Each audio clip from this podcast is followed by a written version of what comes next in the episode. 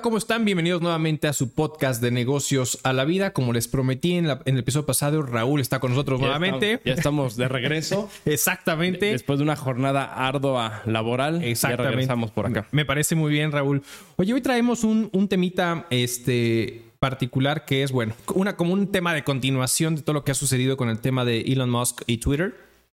Y bueno, por fin se concretó la famosa compra de Elon Musk y Twitter. A ver, platícanos un poquito, tú que visualizas ahí toda esta situación, como el contexto y, y el y si tú lo ves como un capricho, o sea, es entender un poquito el trasfondo de toda esta situación. Sí, pues bueno, ya sabemos que Elon Musk es, un personajazo, ¿no? Exacto. Eh, ya traía ahí de hace varios tiempo una interacción importante con Twitter, trae grandes seguidores y parte de lo que utilizaba Elon Musk ahí, creo que es la única red social que utiliza al menos de manera muy activa. Sí, muy activa, porque Instagram que tiene de repente postea cosas muy particulares, muy X, pero Twitter es su red social por excelencia. Sí, exacto. Ahorita tiene 87 millones. Wow. Es un chingo de gente. 87 es brutal. Brutal, sí, muchísimo.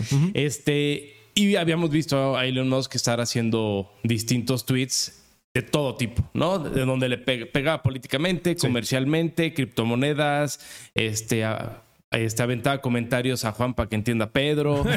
Exactamente. Comentó de los tacos de Juan Pazurita. De, de, todo un poco. De, todo un poco. Entonces, pues al final se concretó por la compra de entre 44 y 45 mil millones de dólares. Sí, correcto.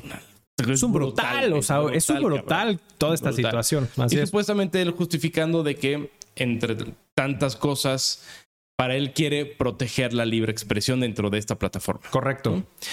Eso fue él como lo vendió, ¿no? Ese fue el motivo que eh, públicamente vendió. Yo lo cual creo que es parte, como habíamos platicado, entre capricho, pero también por atrás debe de traer un, fondo impresionante. Exacto. Y yo creo que algo tiene que ver con temas de criptomonedas. Hace poco no Twitter creo que estaba viendo el tema de ya subir los NFTs y tener una cierta acreditación. Entonces yo, yo creo que va más por el tema de de traer un trasfondo, no creo que sea tanto para libertad de expresión. Ya lo generó, ya la compró y de aquí vamos a ver cómo se empiezan a mover las, este, las piezas porque ya públicamente dijo la mesa directiva me caga, no confío en ellos. Exacto. Ya, adiós, no los quiero. Y todo lo, todas estas declaraciones, como bien las mencionas, los estaba haciendo a través de Twitter. Justamente. Entonces, entender un poquito cómo, cómo sucedió todo este proceso pero rapidísimo, porque realmente fue muy rápido. Eh, primero hace una, una compra del 9.2% de la participación accionaria, volviéndose el socio individual más grande de Twitter. Así es. Posteriormente a, ello empieza a hacer como pequeñas recomendaciones al consejo, a la empresa. Algunos les parecía bien, otros no, etcétera. Entonces, como para callar un poquito al niño rico, le dice Twitter, oye, vamos a invitarte a la mesa de consejo, ven y siéntate con nosotros, ¿no? Así es. E Elon Musk disco, en un tweet justamente saca y dice, no confío en la mesa, ¿no? Así es. Y por lo tanto rechazo la oferta que me haces. Es más, te la, te la, te la, te la cambio. Te compro todo Twitter y te ofrezco 40, no me acuerdo si era en ese momento 43 mil millones de dólares. Ah, correcto, sí. Digo, un poquito más, pero bueno, números cerrados, 43 mil millones de dólares y te lo compro. Entonces Twitter empezó ahí como esta pequeña guerra entre eh, los inversionistas de Twitter y, Elon Musk para poder eh, cerrar o concretar esta compra porque lo que, lo que quiere hacer Elon Musk y es como que la generalidad de su, de su concepto de, de, negocio es volver las empresas privadas. O sea, a él le encanta tener las empresas privadas, correcto, no tanto públicas. Sí le gusta tener inversionistas involucrados en el negocio, que le guste participar y hacer crecer el negocio, pero desde un punto de vista privado, es decir, que estén dentro de la aportación accionaria directamente. Entonces, con esta situación, eh, Twitter le da un revés y usan algo que se le llama la píldora, venenosa. Que hay diferentes acciones que se ponen dentro, del, dentro de, la, de, la estructura, de la estructura corporativa de cómo poder accionar esta famosa píldora eh, venenosa, como se le conoce comúnmente en el mercado eh, de valores. Y esto prácticamente lo que hace es poder ahuyentar a compradores agresivos de la adquisición agresiva de una entidad y que no puedan hacerse de la, participación mayor a un 15% de manera general. Sí, que prácticamente es pulverizar las acciones de los principales socios, pero con la ventaja de ellos poder volver a comprar ah, y pulverizar a todos los demás. Exactamente, para que la persona agresiva que quiere venir a comprar te cueste mucho más lana Correcto. Y te puedas disuadir y decir, sabes que pues siempre no me echo para atrás, que era lo que estaban buscando, justamente, ¿no? Sí. Sí, y al final, digo, no lo lograron. Creo que tenía mucho de dónde ganar. Por ahí también leí una, una noticia que incluso había como una, una, una sección del área fiscal financiera en Estados Unidos que de todas maneras tenía otra entrada por ahí para poder adquirir este Twitter. Claro. Entonces, creo que ya la tenía bastante pensado, sabía dónde iba a ir, sabía sus cartas.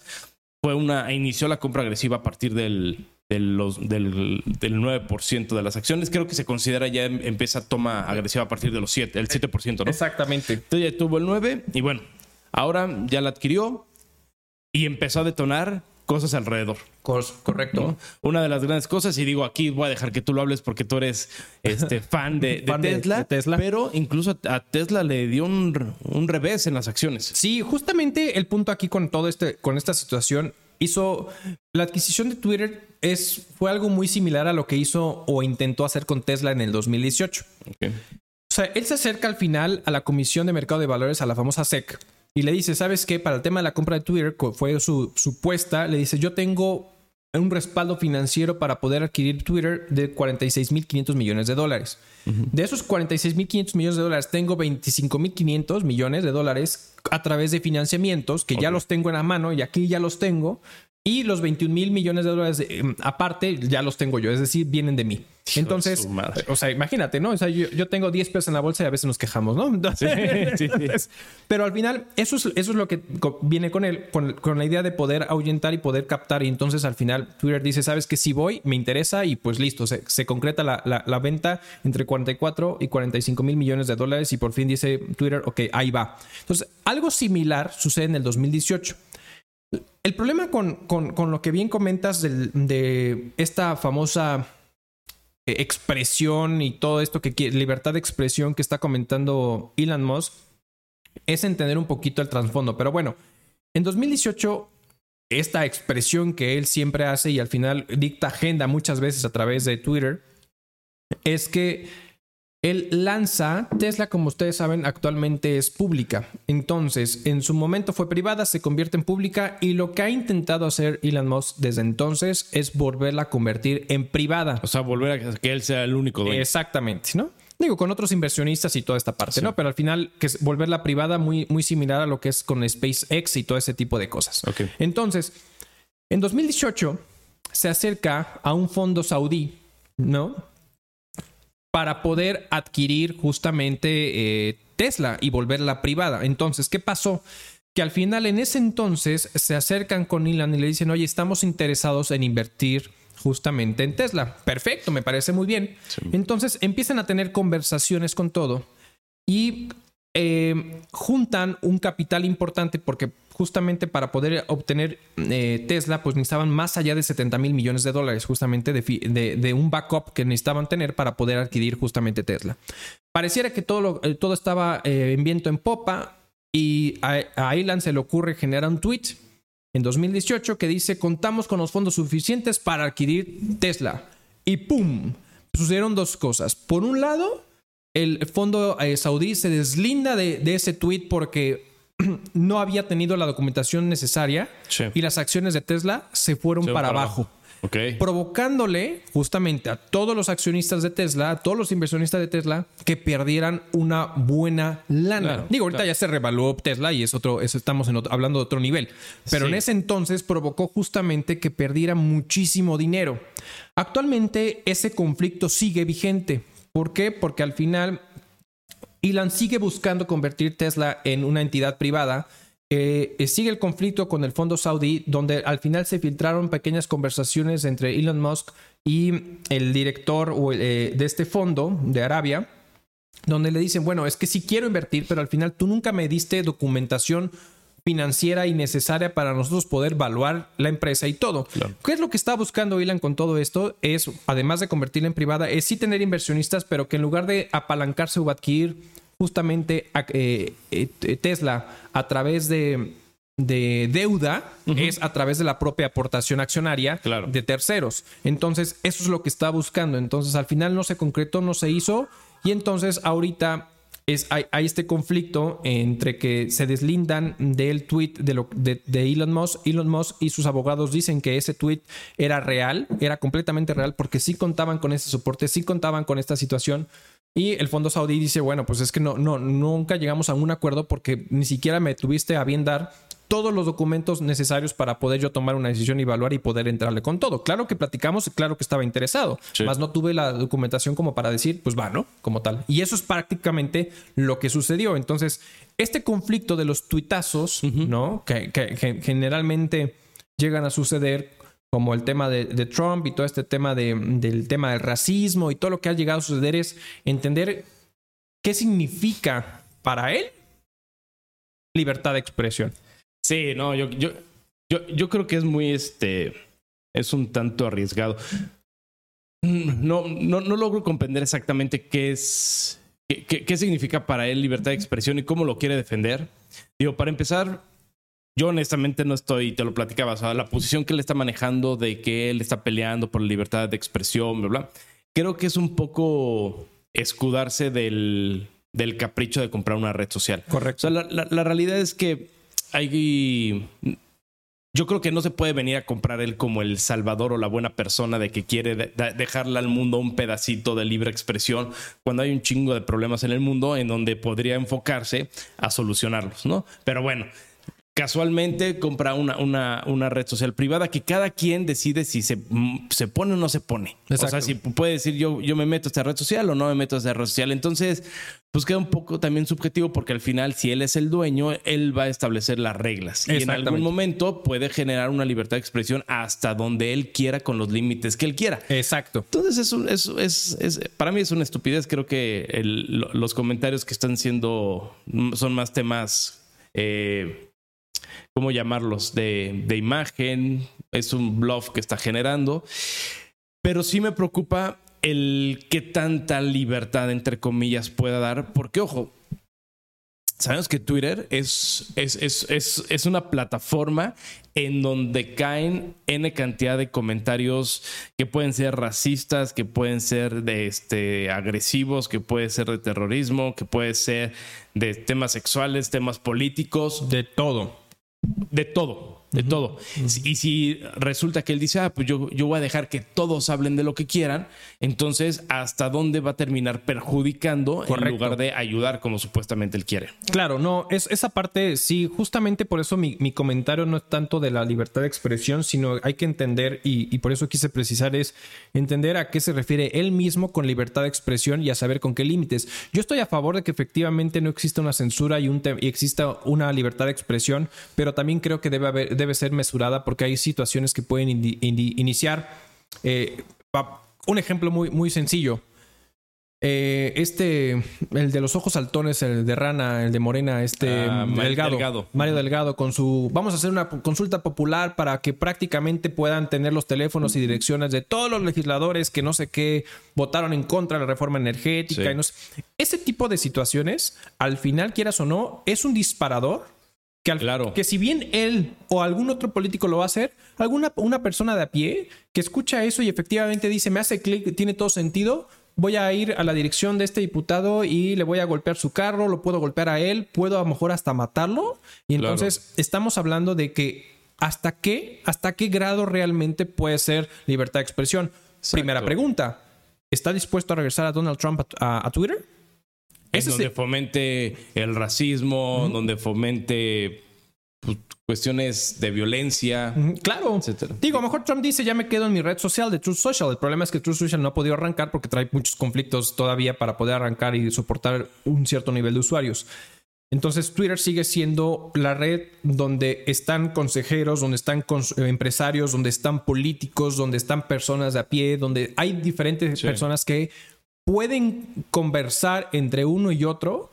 Y la verdad es que tú lees los tweets de todos y si alguien lanza un comentario X, siempre hay un radical completamente opuesto a esa situación y empiezan los conflictos de separación, los conflictos de, de, ataque, de odio, de, de la ira que tú quieres que está, o sea que, eh, y yo creo que es como esa ira que todas las personas pueden llegar a tener y que atrás de una pantalla se sienten muy valientes y sacan todo y despotican todo, pero a lo mejor entre entre este ya de ahora sí que de manera personal o de frente a frente pues no sucede eso es como los perros no los perros los agarras y ahí se quieren echar pleito no y ya después de que sueltas no saben ni qué hacer. Claro hay mucha gente que se, se esconde tras un seudónimo y avienta mierda y de, manera presencial no lo haría. De hecho una de las cosas que por ahí escuché es que posiblemente tengan que generar una acreditación para ver que realmente la persona que maneje la cuenta es una persona real no para evitar todo el tema de los bots bien como lo de tu tío Obrador que tiene una granja de bots enormes, enormes. Pero fue el primero que le dijo, señor Moss, por favor necesitamos que nos apoye a eliminar todos los bots que existen. Exacto. Igual su hijito, este Beltrán,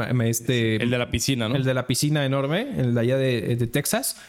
Lo mismo le dijeron, así de vamos a ir contra los bots. Cuando fueron los primeros que se, que se probó que tenían granjas de bots para el tema de las campañas, ¿no? Oye, los socialistas pidiéndole favor al capitalista mayor, ¿no? Exactamente. Pero, pero bueno, hay, hay, que tener cuidado hacia, hacia dónde va esta, esta libertad de expresión. Vienen las elecciones del 24.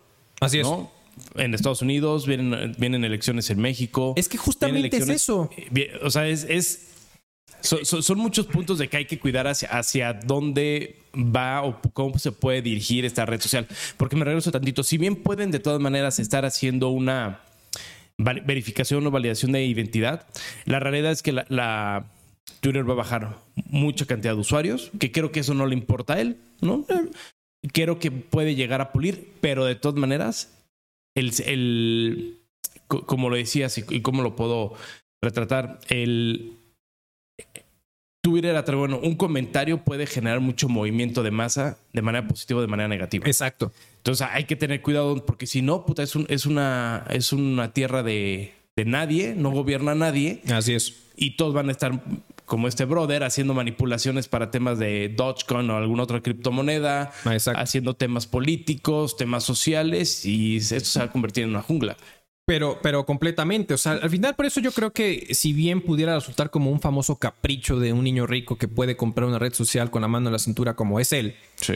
Y que, ojo, al final hay cuestiones que como visionario, como empresario, se me hacen importantes. Sobre todo como, como innovador y, y, visionario, se me hace un cuate súper, súper inteligente a mí de manera particular. Y creo que ha llevado a Tesla donde muchas veces no se creían, ¿no? Claro. Entonces y de, perdón, qué paréntesis, ¿eh? O sea, Tesla del, 20, del 24, el 25 de, de abril, o sea, hace dos días. ¿Cuándo compró, cuándo se, se, confirmó lo de Twitter? Eh, antier, ¿no? Antier. Ah, sí. El lunes, Exacto. 25.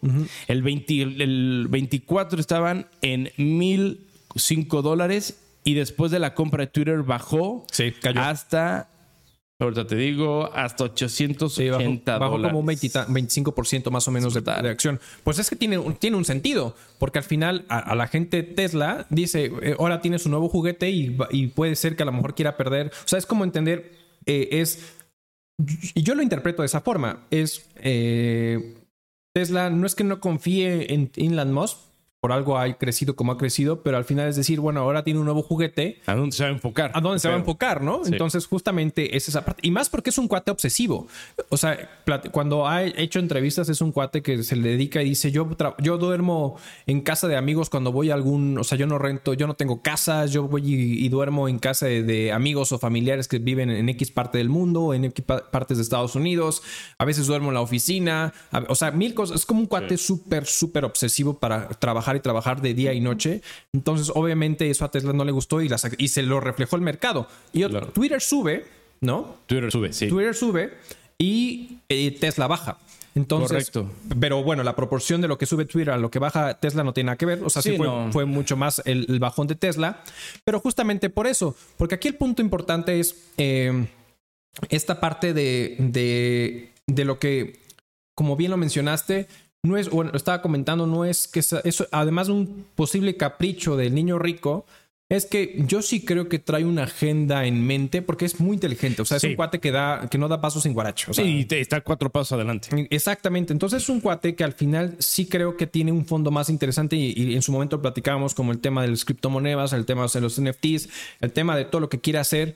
Y posiblemente a mí, y a mí lo que más me pudiera eh, preocupar hasta cierto punto o que no me encantaría, a pesar que, eh, como vuelvo, vuelvo, al punto, se me hace un buen, buen, un buen empresario, en esta parte, de manera particular, es cómo quisiera él dictar agenda porque en temas políticos, en toma de decisiones, etcétera, pues, eh, eh, hacia dónde pudiera dirigir la tendencia de las cosas, siendo uno de los hombres más seguidos en Twitter, ¿no? Pero eh, a nivel empresario es el, que más seguidores tiene. Entonces creo que puede llegar a formar una tendencia y más teniendo, hacia, habiendo hecho esta compra de, Twitter, va a tener, siento yo, muchísimo poder que y es interesante saber hacia dónde lo, hacia dónde lo puede llegar a mover como tal, ¿no? Sí, claro, va a ser muy interesante. Exacto. Y hay que, bueno, vamos a ver cómo se va a ir desarrollando. Exacto. Este, creo que al final siempre le va a buscar un sentido este, de negocios.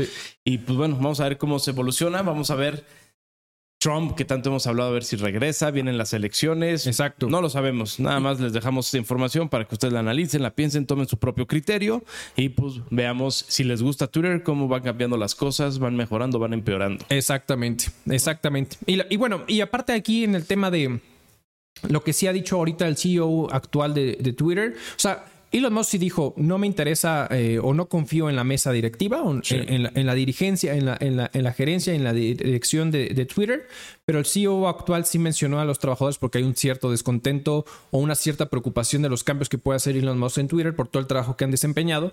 Y pues al final lo único que ha dicho es, ¿sabes qué? Pues no, no me interesa, este, más bien, hasta el momento no se tiene contemplado despidos ni modificaciones, pero nada más puedo decir eso, ¿no? O sea, no puedo más. Entonces, bueno, vamos a ver justamente como bien lo mencionas, cómo, cómo se puede este, pues, continuar todo este proceso de, de, Twitter, hacia dónde lo puede llevar. Va a ser interesante qué es lo que piensa hacer eh, Elon con, con esta adquisición y pues todo el proceso que va a llevar, digo, porque al final tiene que desenlistarse de la bolsa, tiene que ser todo un proceso justamente Para, para, para que esto se concluya de manera exitosa, ¿no? Como tal.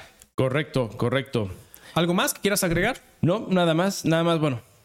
Para dejar ahí el, el, dato, el dato curioso. Exacto. Mira, ¿quiénes son los que tienen más seguidores en Twitter? Barack Obama, 129 millones. Es rockstar. Justin Bieber, 113 millones. Katy Perry, 109. Y de ahí sigue Rihanna, Cristiano Ronaldo, Lady Gaga, etc, etc. Entonces, pues ahí va, va va bien Elon Musk, pero todavía hay un, gran gap con sí, pero digo, fuera de Barack Obama, que sí fue, que ha sido, que estuvo en el tema de la política, los demás son más futbolistas o sí, son celebridades. Entonces son celebridades. Sí, como empresario es el Como empresaria es justamente el top. Entonces, la verdad es que sí, está interesante. Vamos a ver qué agenda pinta. Y pues, pues muchas gracias por compartir, por estar con nosotros el día de hoy. Agradecemos a todos los que eh, seguidores. Tenemos, la verdad es que sí he visto, tenemos grandes seguidores en Estados Unidos. Eh, muchísimas gracias eh, por, por, ese, por, por ese apoyo que nos han dado. Y bueno, pues estamos en todas las plataformas de audio. Dale cinco estrellitas y comparte. Estamos en YouTube. Suscríbete. Si no lo has hecho, suscríbete ahora mismo. Y comparte. Comparte. Hasta luego. Adiós.